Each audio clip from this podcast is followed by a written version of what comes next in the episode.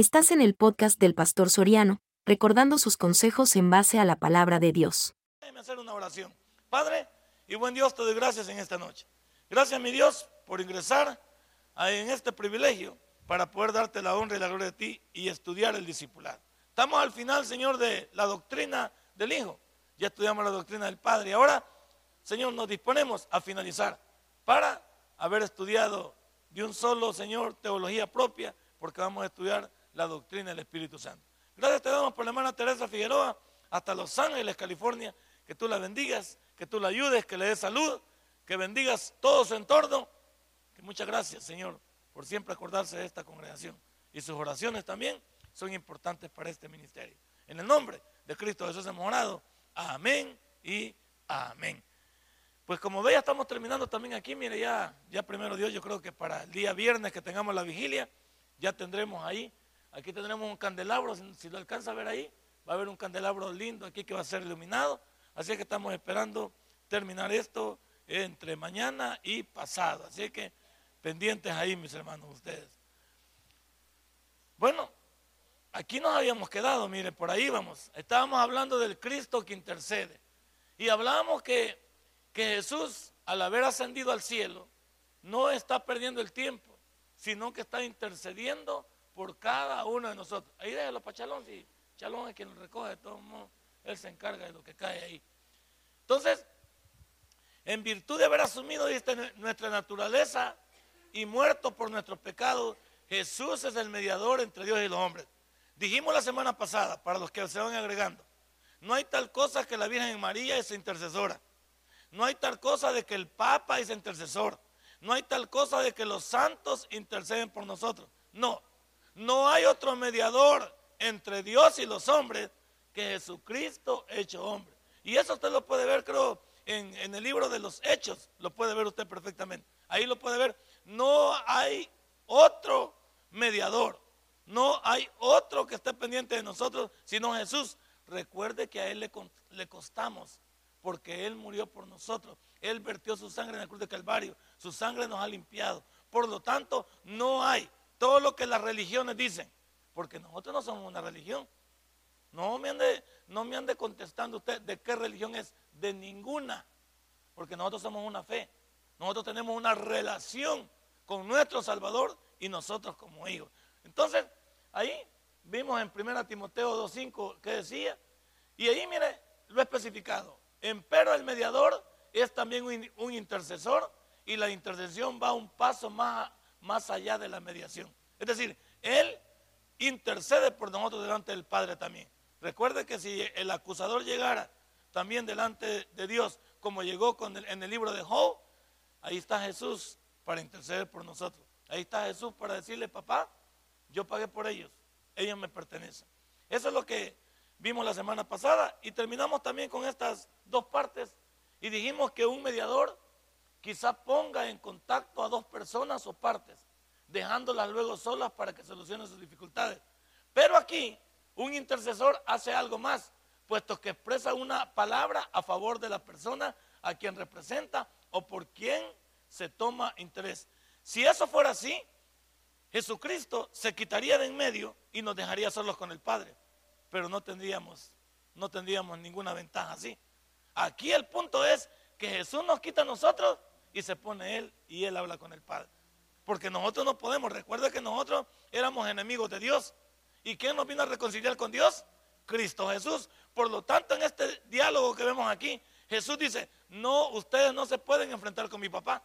Porque yo soy quien en realidad he tomado su lugar en la cruz del Calvario. Y por eso aquí, al estar intercediendo, yo también tomo su lugar y peleo por ustedes. Así que eso también lo debemos tomar en cuenta nosotros. Y luego, creo que aquí nos habíamos quedado. Hablamos acerca de la intercesión, que es un ministerio importante del Cristo ascendido. Pero fíjese usted también, aquí en las iglesias también hemos perdido este, este, este ministerio de la intercesión. ¿Qué es el ministerio de la intercesión? Sí, pero aquí no oramos, aquí oramos para que se muera, para que se vayan, para que ya no vengan. ¿Cuántos de nosotros debemos tener? Y fíjense una cosa, no importa quién sea la persona lo que haya hecho, nuestro deber es servir de bendición. Y el pastor nos enseñó algo muy bonito que funciona. Cuando usted ore por alguien que crea usted que no se merece su oración, ore en voz alta por él, bendiciéndolo, su hogar, sus finanzas, todo lo que sea. Así como Cristo, imagínense, está intercediendo por nosotros. ¿Por qué nosotros no somos capaces por interceder por, por el que se desvió, por el que se cayó, por el que ya no viene, por el que está enfermo, por el que está problemado, por el que dividió, por el, por el que hizo daño? No importa. Nuestro deber es interceder los unos por los otros. Ese ministerio en las iglesias está acabado. Porque hoy es muy fácil nosotros nada más echarle tierra a las personas. ¿Por qué no nos ponemos en la posición de otros como Jesús? Jesús se puso en la posición mía. Yo no tenía ventaja. No tenía, no tenía valor delante de Dios. Yo no tenía esperanza.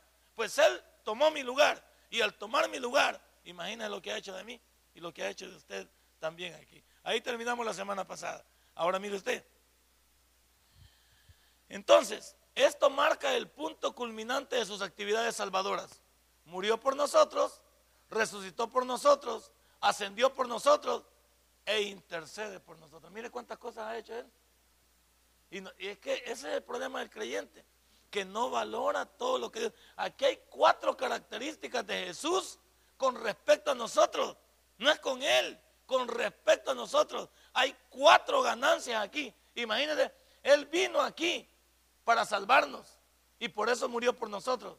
Él resucitó para darle sostenimiento a la salvación y al cristianismo. Él ascendió a los cielos para que todos vieran que era Dios y se fue a preparar una morada para nosotros. Y ahora está intercediendo a la derecha del Padre por cada uno de nosotros. Ahora le pregunto yo a usted, viendo este discipulado, ¿y nosotros qué estamos haciendo? Nosotros debíamos de hacer algo también, debíamos de apartarnos para Él. Nosotros también deberíamos de vivir para Él. Nosotros deberíamos también testificar de Él. Nosotros también debemos de servirle a Él, adorarlo a Él, glorificarlo a Él. Yo oía hoy en la, en la, tarde al señor, al doctor Víctor Hernández, es, es un caballero que si les pongo esa predicación, se van ustedes de la iglesia. Este sí está más, este sí está más, es fuerte, demasiado fuerte. Yo creo que esa predicación no la resistiría usted. Se llama el doctor Víctor Hernández. Ese, ese doctor dice una expresión bien clara. Si los cristianos fuéramos igual que los musulmanes, dice, que los musulmanes se ponen de rodillas y leen media hora de rodillas el Corán. media hora en la mañana, media hora en mediodía y media hora en la noche. Dice, yo fui a un, a un congreso y el hotel donde me alojé estaba de encargado un musulmán. Y cuando yo llegué a, desayunar a las 6 de la mañana, no encontré a nadie. Y digo, ¿qué pasa aquí? Entonces no encontraron ahí. Voy a ver, dice, y allá estaba en, en un cuarto estaba el, gerente orando, orando a su Dios y con el Corán en la mano. Entonces cuando regresó lo, esperó y, por qué usted no está? No le digo, es que mi trabajo no está antes que mi Dios. Y, le, sugiero algo, si usted se, se, aloja aquí, le digo, no venga a las seis porque no me voy a encontrar. Y no venga a las doce que no me encuentre, ni a las seis de la tarde. Venga media hora después, lo voy a atender. Ahora, y fíjate lo que dice el doctor Víctor Hernández. Esta gente está equivocada, pero es mejor que nosotros. Nosotros decimos tener a Dios, pero ¿cuántas veces se ha puesto rodillas usted? Le duelen las rodillas mucho, va que duelen mucho. Peor así aquí, así en el piso, como así. Imaginen los tiempos de Jesús que no había ladrillo, que era pura tierra, puro polvo, pura piedra. No me diga, y, no tenían esas esa voladas que pone hoy uno para hincarse. Porque vamos a lugares, hasta les prestan un cojincito. Hoy vienen los enamorados aquí a casarse aquí y traen sus cojines para no poner las piernitas en, el suelo porque duelen mucho.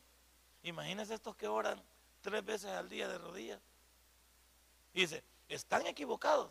Y nosotros decimos, decimos que ellos están equivocados. Pero que ya los equivocados somos nosotros porque no le hemos creído a Dios.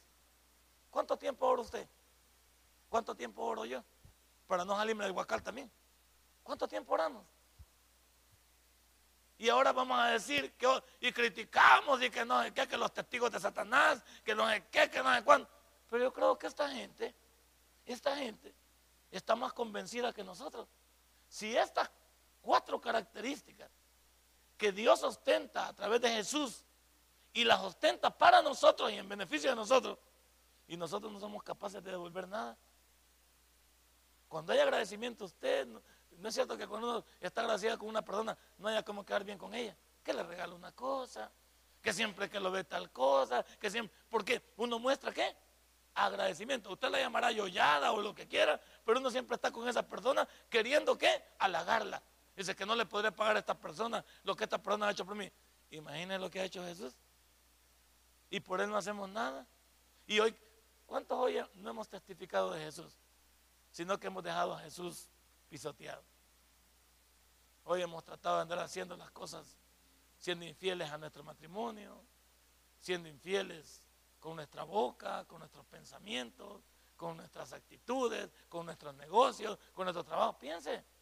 Y Él mire todo lo que ha hecho. Él al interceder por todos nosotros, por eso dice, marca el punto culminante de sus actividades salvadoras. Es que todo lo que Él hace, lo hace no en beneficio de Él, en beneficio de nosotros. Imagínese un Dios preocupado por sus hijos. Y hay veces, hoy en esta humanidad tan desamorada, hoy me estaba, viendo yo un video ahí de dos policías que pasaron por un, por un depósito de basura en España y oían llorar a alguien. Fueron a destapar el volador y había un niño dentro del, del basurero. Un niño. Es que así está desamorado el mundo. Les gusta estar de pícaros, pero no les gusta asumir su responsabilidad. Y ahí no dice nada la ley. Ahí no castiga la ley a esto que debían sí de castigarlo. Pero Dios tampoco castiga a nadie. Porque Él quiere que todos vengan al arrepentimiento.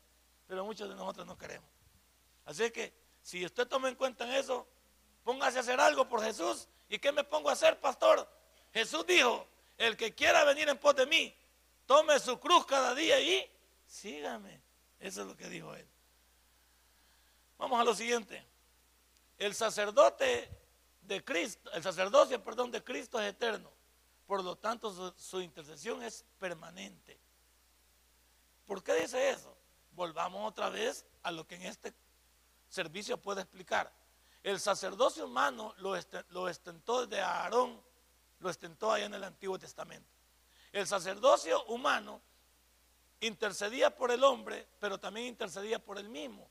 Y una vez al año, este sumo sacerdote tenía que entrar al lugar santísimo para interceder por él, por los pecados del pueblo y por los pecados de él. Entonces, este sacerdocio estaba limitado. Era un sacerdocio que incluso el sacerdote estaba supuesto a morir. Pero hablando del mejor sacerdocio que hay, que es este sacerdocio eterno, este sacerdocio espléndido, si usted lo quiere, este sacerdocio como no hay otro, él sí porque vamos a ver que este, este, sacerdote, hablando de Jesús, en la cruz del Calvario, no murió por él, murió por la humanidad, porque él es sin pecado. Esa es la diferencia. El sacerdote allá intercedía por él, por los pecados de él y por los pecados del pueblo. Jesús en la cruz no murió por los pecados de él, porque él era sin mancha. Él murió por la humanidad. Ahora sí tiene sentido también decir que si, si eso es así, lo que está haciendo en el cielo también es permanente por a cada instante. No hay un momento que Él no esté pendiente de usted y de mí. No hay un momento que se le escape a Jesús. Si el acusador llega, si usted comete una falta y está listo para arrepentir, Él está listo. Recuerde que Él es un Dios omnisciente, omnipresente y omnipotente. Tres atributos que solo le competen a nuestro Jesús.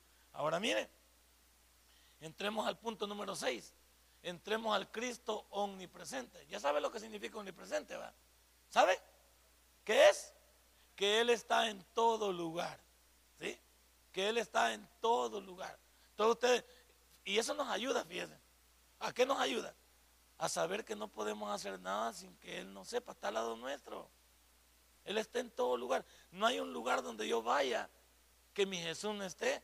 No hay un lugar donde yo esté que Él no esté porque Él es omnipresente. Mira lo que dice Juan, capítulo 14, versículo 12. Veámoslo por favor. Saque su Biblia. El que no trajo Biblia, júntese con un hermano, por favor. Y compre una Biblia, por favor. Porque no es posible que ande un cristiano por la calle sin fusil. Imagínense que haya un policía en la calle con que, aunque salga con fusil, lo pueden matar. y usted sale cogerlo con un corta uñas a la calle, lo van a hacer pedazos. Así es que compre su Biblia. Deje de comprar cigarros y compre Biblia. Compre una Biblia. De comprar cerveza y compre una Biblia. Con que gastamos en otras cosas, no vamos a gastar en una Biblia. 14, 12, ¿lo tiene? Mire lo que dice. De cierto, de cierto os digo. El que en mí cree, las obras que yo hago, él las hará también y aún mayores hará, porque yo voy al Padre. Miren lo que dice. Qué lindo eso, porque nos deja a nosotros, imagínense, Él nos deja soportados, ya nos deja prácticamente, como le dijera yo, seguros de lo que podemos hacer bajo su voluntad. Mientras se encontraba en la tierra, cuando estaba encarnado, estaba limitado a un sitio a la vez y no podía estar en contacto con cada uno de sus discípulos en todo momento. Recuerde que cuando Él se encarnó, se volvió un humano. 100% hombre, pero 100% Dios. Pero en la parte física se limitó en tiempo y espacio. Hoy que ya es tremendamente un espíritu, ahora Él puede estar en cualquier lugar. Ese es, el punto, para poder entender el párrafo. En el momento que se encarnó, en el momento de su ministerio aquí en la tierra, Él estuvo supeditado a tiempo y espacio. Una vez que Él volvió al cielo, el tiempo y el espacio no significan nada para Él. Por eso la palabra omnipresente. No significa nada para Él. Entonces, así lo debemos de entender nosotros para saber por qué ahora Él está más pendiente de usted y de mí que lo que pudo estar en ese momento. En ese momento tenía un ministerio terrenal, hoy tiene un ministerio espiritual y de, alcances ilimitados. ¿Dónde no puede estar nuestro Dios pendiente de todos nosotros? Entonces es importante. Ahí dice, con cada uno de sus discípulos en todo momento. Pero ahora, en cada uno de los discípulos que estamos aquí, sí puede estar el pendiente de nosotros. Allá tenía 12. Y los tenía ahí nada más, aunque lo sabía, por supuesto. Sabemos que como Dios él sabía, tenía los alcances. Pero en el tipo de ser humano tenía que limitarse a tiempo y espacio. Ahora mire, más mediante su ascensión, cuando él se fue a la fuente de poder del universo, estuvo en condición de enviar su poder y personalidad divina en todo momento y en todo lugar a todos los discípulos. Hoy sí, ahora podemos ver por qué él puede estar pendiente de ti y de mí en todo lugar, en cualquier lugar. No importa. A esta hora pueden haber creyentes alabando a Dios en cualquier lugar del mundo. Y ahí está Él. Qué lindo va. Y, vaya, ahora, pero te voy a hacer una llamada de atención. Trata de poner eso en tu cabecita y no cabe. ¿eh? Trata de poner en tu cabecita cómo Dios puede estar en todo lugar y no cabe. ¿Sabes por qué? Por eso la Biblia y nuestro Dios es ilógico. Porque la lógica mía me dice, ¿cómo es posible que puede estar aquí, aquí mismo ahorita en El Salvador y puede estar en Kenia, puede estar en Rusia, puede estar en Guatemala? ¿Cómo es eso? Eso es lo ilógico para ti, pero no para nuestro Dios. Porque Él ya te dije, este mundo, ¿qué representa para Dios esta, esta esfera en que vivimos? ¿Qué representa para Dios en el ojo de Él? En lo que Él como legislador de este mundo reprenda. ¿Qué es para él? Si no él lo creó. Pues. Y no estamos hablando de todo el sistema solar, que estamos hablando de algo más grande. No estamos hablando de toda la galaxia, si uno pertenecemos a una de ellas. Ahora piensa. Por eso es que la lógica no cabe aquí, ¿ve? Porque decimos, ¿cómo es posible? El pastor nos está engañando. Entonces la Biblia te engaña. Pues. Por eso es que la fe es, que, es la que actúa en lo que te estoy hablando. Sin fe es imposible agradar a Dios. Sin fe es imposible creer lo que te estoy diciendo. Sin fe es imposible venir a las iglesias, sentarnos una hora y media y recibir consejos como este, o ilustraciones, o enseñanzas como esta. ¿Por qué? Si vienes con una mente lógica, ese es el problema del ser humano y de los cristianos también. La ascensión al trono de Dios le dio no solamente omnipotencia, ya sabe que omnipotencia es todopoderoso, según Mateo 28, 18, sino también omnipresencia, que es estar en todo lugar, haciendo posible para él el cumplimiento de la promesa que dice. Ya vamos a verla esa. Pero vemos Mateo 28, 18, por favor. Veamos, porque cada versículo tenemos que verlo. Por eso tenemos que traer una Biblia. Aquí no hablamos cosas sacadas de la mente humana, sino del mensaje de Dios a través de este libro, 28, 18. Y Jesús se le acercó y les habló diciendo, toda potestad me dada en el cielo y en qué? Y en la tierra. Ahí está. ¿Qué es lo que Él no puede hacer? Pues? Y no Él es el, como te dije, el creador de todo esto. Entonces, ¿qué es lo que no puede hacer Él? Y ahí falta todavía un, un atributo que para completar el tercero, que es omnisciente, que Él todo lo sabe. Omnipotente, todopoderoso. Omnipresente en todo lugar. Y omnisciente, Él lo sabe todo. Entonces, ¿qué? Estamos, como dice usted, perdóneme hermano, los que no hemos comprendido, estamos fregados. Si queremos engañar a Dios, si queremos vivir como queremos, si queremos pensar que algo se le escapa a Dios, Él está en control de todo. Si no, no fuera Dios. Y entonces usted viene con esa pregunta payunquita y dice, ¿y por qué Dios permite todo lo que pasa? Es que todo lo que pasa no es producto de Dios, es producto de, una de unos seres humanos que no quieren vivir bajo su voluntad y que quieren vivir bajo sus propios términos, bajo sus propios códigos, bajo sus propias leyes. No es Dios. Si viviéramos bajo las leyes de Dios, no tuviéramos todos los problemas que tenemos. Si nos respetáramos, si fuéramos fieles a nuestro matrimonio, si respetáramos los negocios, si respetáramos el trabajo, si respetáramos a los hijos, si los hijos nos respetaran a nosotros. Y, hermano, no tuviéramos todos estos problemas. Fíjese que mire, póngale coco. Si fuéramos como Dios dijo en el principio, no hubiera ni policías, no hubieran juzgados. Porque ¿quién iría allá si todos fuéramos personas que haríamos lo bueno? Nunca le tomaríamos ventaja a usted, nunca le dañaríamos, nunca ofenderíamos, nunca robaríamos, nunca asesinaríamos, violaríamos, eh, timaríamos, extorsionaríamos. No. ¿Por qué? Porque como estaríamos pendientes de lo que Dios significa, ¿cómo podría ofender a Dios? Esa es la pregunta de un creyente. ¿Cómo podría ofender a Dios? Si todos pensáramos así, no hubiera policía. No necesitáramos. No necesitáramos leyes. ¿Por qué Dios puso las leyes?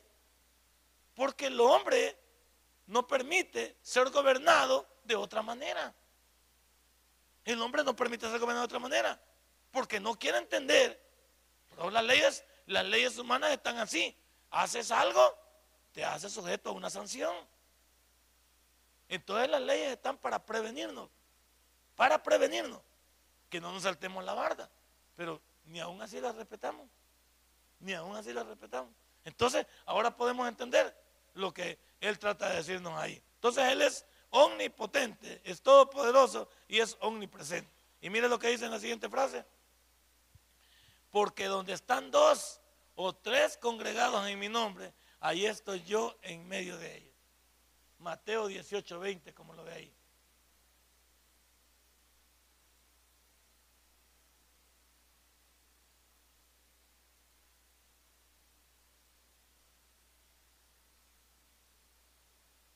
Aunque aquí dice que todo él está en el 18-20. ¿Lo tiene? Yo creo que me he equivocado de versículo. Déjeme ver. 18-20. ¿Está así? Porque donde están dos o tres congregados en mi nombre, ahí estoy yo en medio de ellos.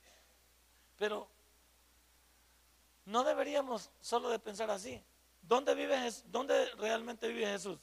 En nuestro corazón. Entonces por ahí partamos. ¿va? ¿Dónde vive? Yo soy templo y morada del Espíritu Santo. Partamos de ahí, tenemos la mente de Cristo.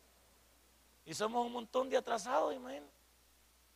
Somos un montón de personas que no queremos entender. Él habita en mi corazón. Tengo al Espíritu Santo, he sido sellado con Él. Tengo la mente de Él. No necesito ni siquiera el versículo. Él habita en mí. Él está en mí. Él debería, debería de gobernar aquí. Él debería de gobernar aquí. Aquí es para decidir. Y aquí están las emociones en el corazón. ¿Qué más quieres? Y estamos sellados con el Espíritu. ¿Sellados qué es? Nadie puede tocarnos, a menos que Dios lo permita. Nadie puede tocarnos. Por eso nuestra vida está escondida en Él. ¿No dice así en la Biblia? Mi vida está escondida en Él. Por supuesto que aquí me pueden matar, pueden matar la parte carnal. A este cuerpo lo pueden destruir. Pero el alma y el espíritu que vive dentro, eso no lo pueden tocar. Eso no lo puede tocar. Y ahí tiene que estar usted en la jugada. Ahí tiene que estar usted pendiente. Ahora mire, el descenso de Cristo a los infiernos, este es un dilema. ¿Qué bajó a hacer Cristo a los infiernos?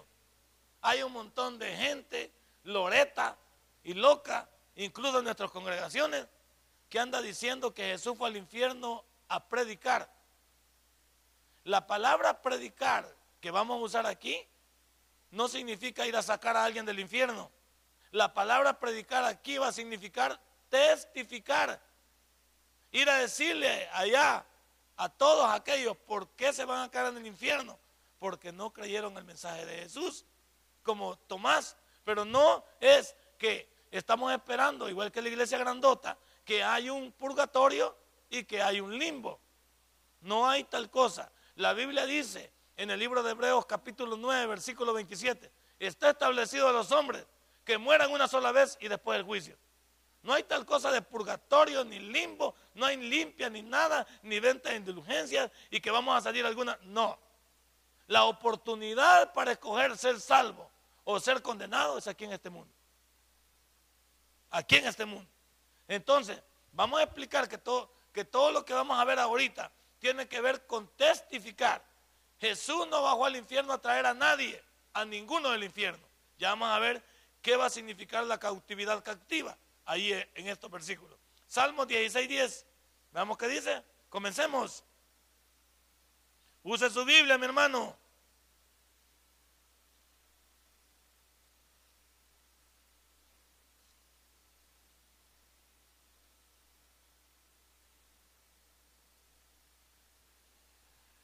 ¿Lo tiene? Eso. 16, 10. Mire lo que dice. Porque no dejarás mi alma en el Seol, ni permitirás que tu santo vea. Vamos a decir otra vez lo que ya explicamos en, algún, en alguno de los servicios. Esta palabra Sheol tenía que ver, antes de que Cristo viniera, que se dividía en dos partes. Y eso lo puede ver en el libro de Lucas capítulo 16. El Sheol se dividía en dos partes.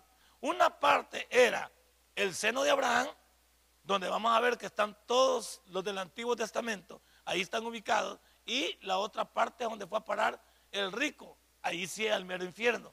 Entonces la palabra Sheol aquí tiene que ver en la división que había antes de que Cristo viniera, había esa división que se dividía en dos lugares. Uno es donde estaba Abraham y todos los que murieron en el Antiguo Testamento están ahí en ese lugar. Y estaban ahí en ese lugar. Porque ya vamos a explicar que ir a la presencia de Dios para los hijos de Dios es un lugar diferente. Ahora, el, el infierno donde estaba el rico, ahí se veía, por eso decía la palabra cima, cima abajo y cima arriba. Pero a Lázaro nunca le importó lo que pasaba abajo. Le importaba más al, al rico porque él estaba en un lugar de tormentos. Y Lázaro estaba en un lugar donde no quería ni acordarse de sus llagas y de su, toda su vida eh, de miseria que tuvo aquí. Ahora, fíjese qué ironía. El rico nunca, nunca saludó a Lázaro aquí en la tierra. Ni sabía quizás, o sí sabía cómo se llamaba, pero hasta quería echarlo de la puerta. Y cuando estaba allá, ¿qué dijo? Manda a Lázaro, le dijo. ¿Lo conoció? Manda a Lázaro para que moje la punta de sus dedos y lo ponga en mi labio. ¿Cuánta agua podía tener ahí? Entonces, cuando dice aquí el salmista, esta palabra lo vamos a entender, porque no dejarás mi alma en el Sheol, no la dejarás ahí en ese lugar, sino que te la llevarás contigo, como nosotros estamos esperando aquí. Nosotros cuando morimos, no vamos directamente al cielo, vamos a la presencia del Señor. ¿Dónde está? No me pregunte. Esa pregunta se ha hecho un montón de veces y, y nadie sabe dónde está ese lugar. Pero es un lugar donde Dios tiene nada más latente a todos nosotros lo esa es la iglesia triunfante, es la iglesia que se ha adelantado. Esos que están en la presencia del Señor son los de la primera resurrección, cuando venga el arrebatamiento. Y los muertos en Cristo resucitarán. Esa es la primera resurrección. Esos son los privilegiados. Nosotros quisiéramos estar en la parte del arrebatamiento. Que los que hayamos quedado vivos seremos arrebatados en un abrir y cerrar. Por eso está, esa es la esperanza que tenía David. No dejen mi alma ahí. sino que llévatela contigo. No la dejes pues en el seno de Abraham, llévame contigo. Porque David, ¿cómo está definido en la Biblia? Como el hombre semejante al corazón de Dios. Yo quiero estar contigo, no quiero estar en un lugar separado de ti. Y aunque sé que me puedes llevar a un buen lugar, yo quiero estar contemplando tu gloria y tu poder. Eso es lo que está diciendo el salmista. Ahora vamos al Nuevo Testamento, vamos a Romanos, ya le expliqué eso. Ponga cara de vivo, hermano, no me vaya a estar que me lo estén confundiendo por ahí con un montón de temas locos de estos diabólicos que andan en la calle, que no saben explicar de más que la Biblia, más que a su favor. Pero aquí estamos explicando la Biblia e interpretándola bajo la luz del Espíritu Santo. Porque Él es quien nos ilumina. Romanos capítulo 10, versículo 7. ¿Lo tiene? ¿Sabe cómo se conoce el libro de Romanos? ¿Cómo se conoce? Como la columna vertebral del Nuevo Testamento. Para entender esto, mire, que todas las doctrinas que un creyente necesita conocer están en ese libro. Todas las doctrinas que usted necesita conocer están en ese libro. Por eso es la columna vertebral del Nuevo Testamento. Y es una carta linda de, de Pablo a una iglesia que nunca visitó nada más que en cadenas. Preso llegó ahí. 17. Vamos entonces y lo leemos. Mire lo que dice.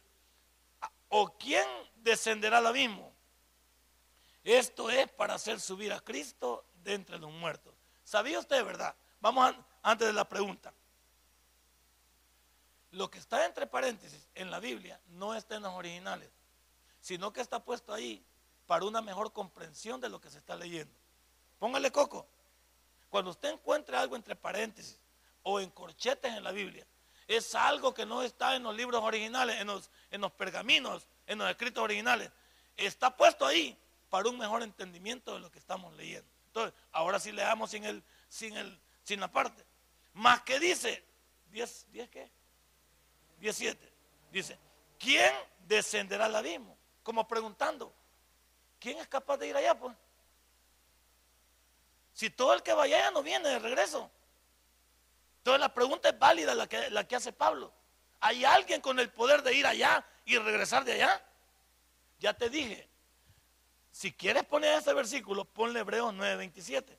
Y está establecido a los hombres, para aquellos que dicen, porque yo oigo un montón de cosas como esta, y, debemos tener precaución.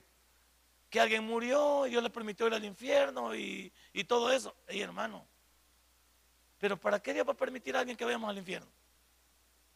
¿Cuál es el objetivo? El, el, único objetivo que yo puedo hallar, si es que alguien va al infierno, es que Dios le está diciendo, no tienes que venir aquí. Esa es la única cosa. Pero no ir allá a traer a nadie, a burlarse de nadie, a pensar, no, es que no tiene nada que hacer allá abajo. La única lógica que yo hallo de que ese, ese montón de cassette que anda por ahí y ese montón de videos que anda por ahí de alguien que fue al infierno, el único objetivo puede ser que Dios le diga a esta persona necia, no tenés por qué venir aquí. Pero la pregunta es, allí es clara, ¿alguien puede ir allá y traerse algo de allá? No, no. Porque eh, ya dije, de acuerdo a lo que vamos a ver aquí, el único que pudo ir allá fue para decirles a todos, aquí están mis manos traspasadas, aquí están mis pies traspasados y mi costado también. Ahora vean por qué se van a tener que quedar en el infierno toda una eternidad.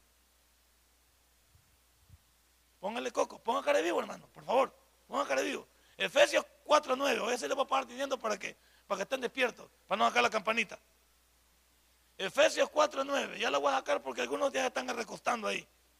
Ya los veo que están tomando posición y ya no me gusta. Lo han agarrado como dormitorio público aquí y no se puede. Efesios 4, 9. ¿Lo tiene? Y eso de que subió, ¿qué es? Sino que también había descendido primero a las partes más bajas de la tierra. ¿Y a quién de quién está hablando el contexto? De Jesucristo. otra cosa que debe entender usted cuando esté leyendo la Biblia, tiene que ver el contexto. ¿Qué es el contexto, hermano? Lo que antecede y lo que precede a lo que estoy leyendo. ¿Y saben qué es lo mejor de nuestra Biblia, Reina Valera 1960? ¿Cuál es lo mejor de esta Biblia, Reina Valera 1960? que trae temas, está por temas. Entonces usted puede ver cuándo se rompe un tema o lo que abarca un tema. Entonces cuando usted comienza a leer, sabe de dónde comienza el contexto. Pero también voy a decir algo, cuidado, hay partes del contexto que no es inmediato. Hay contexto, de acuerdo a la hermenéutica, que es remoto. ¿Qué es remoto? Que puede estar en otro capítulo o que puede estar en otro versículo o en otra parte de la Biblia. Entonces no está escrito todo, sino que usted debe tener el cuidado e incluso hay partes en esa Biblia que le va diciendo a pie de página cuáles son los versículos que soportan en otro libro para ver lo que usted está leyendo. Cuidado con eso. Tiene que ser importante también. Entonces, analicémoslo bien lo que dice 4.9 aquí de Efesios. Dice, y esto de, y eso de que subió, ¿qué es sino que también había descendido primero a las partes más bajas de la tierra? Sí, tenía que ir a testificar para luego sentarse a la diestra de su papá e interceder por todos nosotros. Ese es el objetivo que estamos estudiando aquí. Ya vamos a ver cuando venga la otra diapositiva lo que vamos a, estudiar también con más detalle. Primera de Pedro, vamos al final. ¿Sabe que hay que aprenderse la Biblia? Los que no se pueden la Biblia, apréndansela. El que haga una canción le voy a poner 10. Ah, no, eso allá en otro lado, esa allá Eso allá en el colegio de teología, aquí no. 318. 3.18 al 20. ¿Lo tiene? Porque también Cristo padeció una sola vez por los pecados. ¿Volvemos? El justo por los injustos, para llevarnos a Dios, siendo a la verdad muerto en la carne, pero vivificado en espíritu. Para decir que, lo, que, en la cruz de Calvario no murió la parte divina.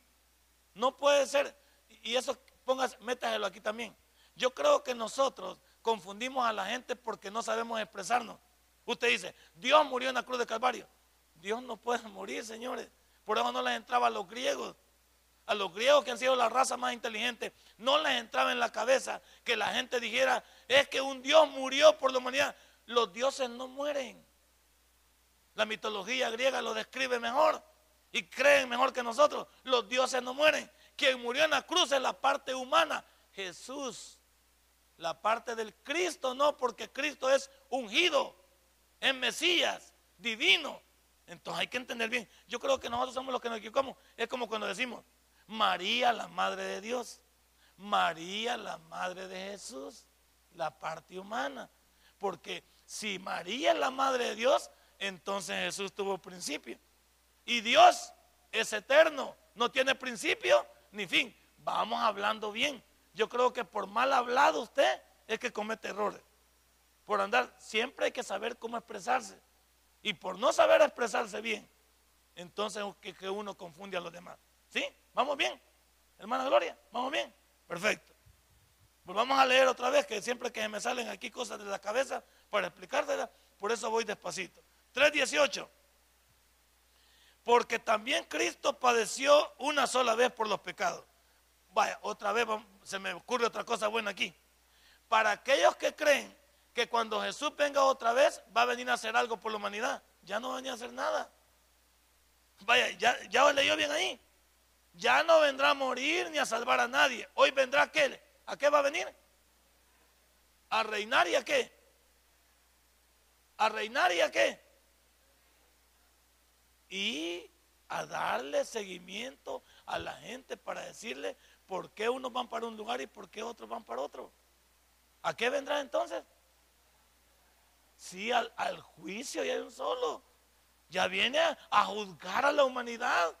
Ya no viene a morir, ni viene a que le dejaran la barba, ni viene a que, a que le estén injuriando, ni a que lo estén criticando. Hoy viene a reinar y a juzgar a la humanidad. ¿Y con, ¿Y con qué viene a reinar? Con vara de hierro. Ahora sí, agárrense todos porque ahora viene con todos los poderes, como dice. Así es que mire, para aquellos que andan diciendo que Dios va a volver a venir para hacer algo por la humanidad, ahí lo dice el 18, subraye todas esas partecitas y póngale algo. Vamos otra vez a ver si no me ocurre algo más. No es que se me ocurra, a ver si me ilumina Dios en explicarle algo más.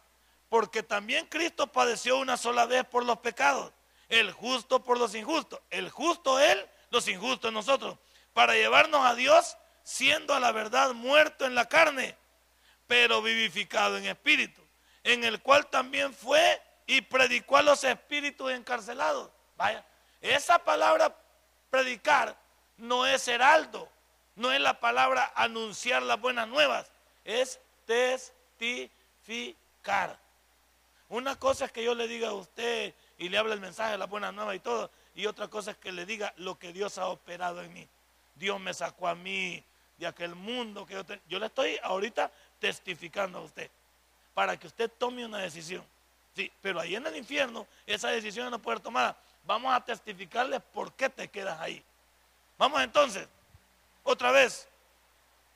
Los que en otro, no, también fue predicado a los espíritus encarcelados. Los que en otro tiempo desobedecieron cuando una vez esperaban la paciencia de Dios en los días de Noé. Mientras se preparaba el arca en la cual pocas personas, es decir, ocho, fueron salvadas por agua. Ahí está. Estamos tranquilos. Ahora vamos a la otra parte. Vamos ya. Ahí dice, donde dice predicó, se usa la palabra griega ekeruxe, que significa proclamar. Proclamó. Y ahí dice Isaías 66, 24. Veamos, proclamar, testificar. Veamos Isaías 66, 24. Está en el Antiguo Testamento. Los que no han traído Biblia, compren una. Ahí está la hermana Lucita que dice que no puede vender las Biblias. Que nadie compra. Viene Lucita desde las 3 de la tarde, está esperando clientes ahí. Y nadie llega a comprar nada. 66, 24 y saldrán. ¿Y qué dice? Perdón. ¿Y saldrán? ¿Y qué dice ahí? Va. Y saldrán es deber de testificar. Es que aquí tengo una mancha yo. Y saldrán y verán cadáveres de los hombres que se rebelaron contra mí, porque su gusano nunca morirá, ni su fuego se apagará, y serán abominables a todo. ¿Dónde va a ser esto? En el infierno. Ahí, ahí será el lloro y crujir de dientes, los diferentes tipos de tormentos, donde no tendrá rescato la vida, donde no habrá descanso, donde cada cuerpo será gloria, será eterno para poder resistir todas las tempestades que se le vengan en sí. Entonces, ahí habla de, de proclamar Habla de ver, de testificar. Luego, Marcos 9:44. Marcos 9:44.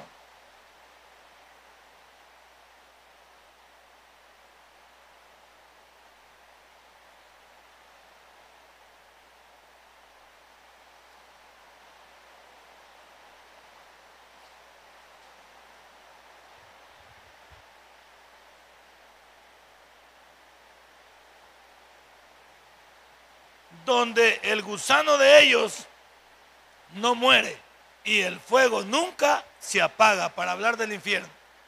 Es el lugar de tormento. Ahora, ¿qué dice ahí de la cautividad cautiva?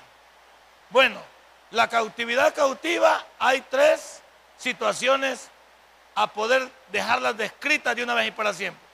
Los demonios cancelados, porque mire usted, hay demonios, no todos los demonios están libres. Estos demonios encarcelados que usted está viendo aquí son los más malos que hay. No, los demonios que andan libres son malos. Pero hay un tipo de demonio descrito en el libro de Apocalipsis que son demonios de los más malvados que hay que van a ser sueltos ahí al final, allá en la, gran tribulación. Entonces, esa tiene que ver con parte de la cautividad cautiva. También los de la época de Noé. Todos los que murieron están en esa parte segunda, en la parte del Sheol donde estaba Abraham. Y los santos del Antiguo Testamento. Ahora, fíjese, ¿por qué pone a unos y pone a otros? Porque en el Antiguo Testamento, el juicio que divide el Antiguo Testamento es el diluvio, que fue la parte que consumió a la humanidad de aquel entonces, la consumió con agua que Dios dice, nunca volveré a hacer lo mismo otra vez. Nunca le volveré a hacer lo mismo a la humanidad. Ahora no les permitiré. Por eso divides a dos partes, para dejar por sentado que una es la parte del diluvio Y otra eh, cosa es los santos del Antiguo Testamento en perfección. Tiene que quedarle claro a usted. Porque los santos del Antiguo Testamento y lo que refiere a los de la época de Noé tiene que ver con todas aquellas personas que se rebelaron contra Dios y no quisieron nada con Él. ¿Cuántas personas se salvaron en el diluvio? Solo ocho. Para hacer la diferencia. Y que de esos ocho, de tres personas salieron todos los linajes del mundo. De Zen, Can y Jafet salieron todas las nacionalidades que nosotros conocemos. Punto. Pero también no solo eso. Esta parte del Sheol, hablando de la cima de Abraham arriba y la cima, hablando del rico abajo en el infierno, no tiene nada que ver con los cristianos, porque ellos no serán levantados en el arrebatamiento. Estos van hasta la segunda resurrección. Oiga bien, los del Antiguo Testamento van hasta la segunda resurrección, porque los de la primera resurrección son los muertos en Cristo, y los que estén vivos serán transformados. Los del Antiguo Testamento no van al cielo, porque en el cielo hay un tribunal solo para creyentes, solo para cristianos. ¿Y con quién se casa Cristo en el cielo? Con la iglesia, no se casa con Israel. Póngale coco para que no le ganen la mente. Entonces, estos no van para el cielo, ni tampoco se casan con Cristo. Cuando Cristo venga a establecer su reino, le va a presentar a Israel, ¿qué le va a presentar? Su esposa. Su esposa, la esposa del Cordero. Porque ya después, cuando llegue al milenio, Jesús tendrá que presentarse delante de Israel porque ya habrá pasado por la gran tribulación. Y entonces nosotros también seremos coherederos, reinaremos con Él. Y recuerde, pero nosotros no podemos reinar sobre los judíos porque ellos tienen un Mesías al cual respetan. Pero sí nosotros estaremos detrás como coherederos. Nosotros no somos personas normales en el milenio. Somos personas anormales con un cuerpo glorificado. Pero recuerde que en el milenio habrá vida normal de todos los que pasan de la tribulación y llegan hasta allá por mil años. Pero eso se lo voy a explicar en, otra, en, otro, en otro evento que se llama el milenio. Allá lo vamos a explicar también. Entonces les queda claro aquí lo que es la cautividad cautiva. Los demonios encarcelados, los de la época de Noé que se rebelaron y solo ocho se, se levantaron, y los santos del Antiguo Testamento. Va. Pero para abarcar esta parte de los santos del Antiguo Testamento tengo que decir algo. Hoy en día las personas se salvan, ¿cómo se salvan? Recibiendo a Cristo como su Salvador personal. Voy a explicar esto para el Antiguo Testamento. En el Antiguo Testamento, como Cristo no había venido, ¿cómo se salvaban los judíos? Se salvaban bajo la creencia de que un Mesías venía por ellos. Por eso Juan 1.11 que dice, a los suyos vino. ¿Para quién vino primero Jesús? Para los judíos. Mas los suyos no le dé. Es que ellos no pensaron que un rey venía de esa manera por eso lo rechazaron. Pero Él vino para ellos primero. Nosotros somos un relleno, un complemento. Somos injertados en el libro original. Entonces, en el Antiguo Testamento, los judíos se salvaban porque es el pueblo de Dios. Con la esperanza, morían con la esperanza de que un Mesías venía por ellos. Y nosotros hoy nos salvamos recibiendo a Jesús como nuestro Salvador personal y haciéndole el Señor de nuestra vida. Póngale coco a eso. Ponga cara vivo, hermano. Póngase vivo. Vamos a la siguiente. Y ya casi vamos al final. Hoy terminamos Cristología. Mira lo que dice. Obras divinas de Cristo. Cristo es creador. Él es creador. Está en el Antiguo Testamento. Cristo. ¿Está en el Antiguo Testamento Cristo? Sí. ¿Dónde está? En la palabra Elohim. Hagamos. Ahí está involucrado Él. Cuando, cuando en Génesis 1.1 dice, en el principio creó Dios los cielos y la tierra, no está involucrada la palabra Jehová ahí. La palabra Jehová aparece hasta en el capítulo 2 a la mitad.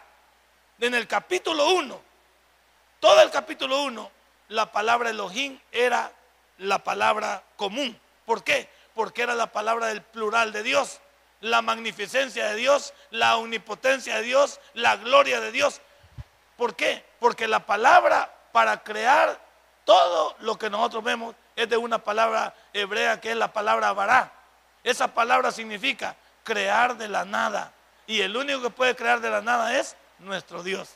Él es el único que puede crear de la nada. Entonces, ahí vemos que Él es creador, Jesucristo. También es providente. ¿Qué, qué es providencia? Estar pendiente de nosotros. Saber que tenemos un Dios providente, un Dios, un Dios que siempre está atento a mis necesidades, atento a todo lo que me pasa. También un Dios que da vida y no una vida cualquiera, da una vida en abundancia, una vida eterna. No es una vida para un momento, no es algo que tenemos aquí y lo vamos a perder para toda. Y ahí dice, nos da vida eterna. Ahí está. ¿Ok? Hasta aquí llega Cristología, hermano. Hasta aquí estudiamos la figura de Cristo como Dios. Y ya voy a hacer un pequeño repasito. ¿Dónde, cuando un testigo de Jehová venga con usted, con qué libro va a defender de la Biblia usted su fe de que Cristo es divino? Con el libro de Juan. A los testigos de Jehová y a los mormones y a cualquier secta que se les acerque, diciendo que Jesús no es Dios, saque el libro de Juan. El libro de Juan tiene tantas cosas que unen a Jesús diciendo, el Padre y yo, uno somos. Y Él siempre estamos de acuerdo, Él y yo, en lo que hagamos. Ahí está, habla de la palabra yo soy. Hay varias partes, habla yo soy la puerta, yo soy el pan de vida, yo soy el camino, la verdad y la vida. Entonces, y esa palabra yo soy tiene que ver con la palabra Jehová. Yo soy es la palabra Jehová en el Antiguo Testamento, que habla de un presente continuo. Yo soy significa soy eterno, ayer, hoy y siempre. Sé que ahí estamos. Denle un fuerte aplauso a nuestro Dios. Si este mensaje ha impactado tu vida, puedes visitarnos y también puedes buscarnos en Facebook como Tabernáculo Ciudad Merliot. Sigue con nosotros con el siguiente podcast.